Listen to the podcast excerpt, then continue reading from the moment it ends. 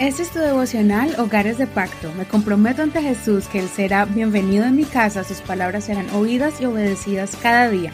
Mi hogar le pertenece a Él. Abril 1. Un hogar con el Espíritu Santo. Hechos capítulo 2, verso 15. Porque estos no están embriagados como piensan, pues es solamente como las nueve de la mañana del día. Más bien, esto es lo que fue dicho por, el, por medio del profeta Joel Sucederá en los últimos días, dice Dios, que derramaré de mi espíritu sobre toda carne. Sus hijos y sus hijas profetizarán, sus jóvenes verán visiones, y sus ancianos soñarán sueños. De cierto sobre mis siervos y mis siervas en aquellos días derramaré de mi espíritu y profetizarán. Pasemos al verso 36. Sepa pues, con certidumbre, toda la casa de Israel, que a este mismo Jesús, a quien ustedes crucificaron, Dios le ha hecho Señor y Cristo, entonces cuando oyeron esto se afligieron de corazón y dijeron a Pedro y a los otros apóstoles, Hermanos, ¿qué haremos? Pedro les dijo, Arrepiéntanse y sea bautizado cada uno de ustedes en el nombre de Jesucristo para perdón de sus pecados y recibirán el don del Espíritu Santo. Porque la promesa es para ustedes, para sus hijos y para todos los que están lejos, para todos cuantos el Señor nuestro Dios llame y con otras muchas palabras testificaba y les exhortaba diciendo, sean salvos de esta perversa generación. Así que los que recibieron su palabra fueron bautizados y fueron añadidas en aquel día como tres mil personas y perseveraban en la doctrina de los apóstoles, en la comunión, en el partimiento del pan y en las oraciones. Como ayer les dije, el libro de los Hechos de los Apóstoles es la historia del nacimiento de la Iglesia de Jesucristo.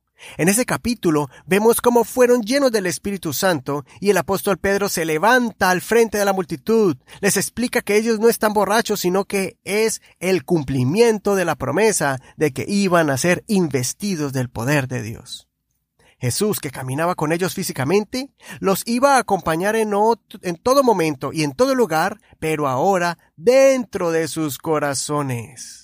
Ahora los apóstoles tenían toda la autoridad plena de Dios para hacer milagros, sanar enfermos y llevar este mensaje con poder y autoridad, tanto judíos como no judíos, y este poder de Dios en sus corazones les iba a dar las fuerzas para enfrentar toda clase de pruebas y tribulaciones. La gran noticia es que este mismo poder de Dios, que es el Espíritu Santo, que recibieron los apóstoles y los 120 que estaban en el aposento alto, también está designado para todos aquellos que lo deseen, incluyendo a todos los miembros de la familia. No importa si eres un adulto o un niño, si eres joven o anciano, todos tienen derecho a recibir este regalo.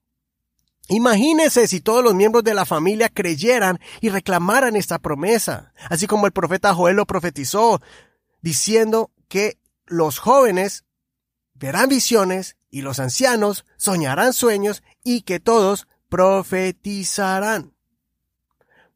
Profetizar significa que hablarían palabra de Dios, palabra de vida, palabra de reconciliación y de amor. Oh, cuánto necesitamos hablar palabra profética entre nosotros mismos. Me da tristeza que nosotros, como creyentes, caigamos en los afanes de esta vida y lo único que miramos es defectos, debilidades y errores de los que nos rodean. Miramos el estado actual de la humanidad y lo que vemos es oscuridad y condenación. Miramos los problemas y lo que hablamos son tristezas y pesimismo. Te exhorto para que avivemos el fuego del don de Dios que está en nosotros y hablemos palabra profética de sanidad y de prosperidad, de liberación y de victoria sobre tu familia. Pidámosle al Señor que nos revele lo que Él quiera hacer con cada uno de nosotros. Con mi esposo, con mi esposa, con mis hijos, con mis hijas, con nuestros abuelitos. Llegó la hora de que nuestras familias sean un fuego que ni tinieblas ni ningún ambiente frío puedan apagar. Al contrario, empecemos a encender otras familias apagadas y que juntos hablemos con autoridad, así como los apóstoles fueron llenos del Espíritu Santo y transmitieron vida eterna. Consideremos, ¿me estoy dejando guiar por el Señor o por mis pensamientos? ¿Estoy permitiendo que me controle mis sentimientos o estoy permitiendo que el Espíritu Santo maneje mi vida? Soy tu amigo Eduardo Rodríguez. No olvides leer todo el capítulo y compartir este audio. Que el Señor en este día te llene de su Santo Espíritu a ti y a toda tu familia.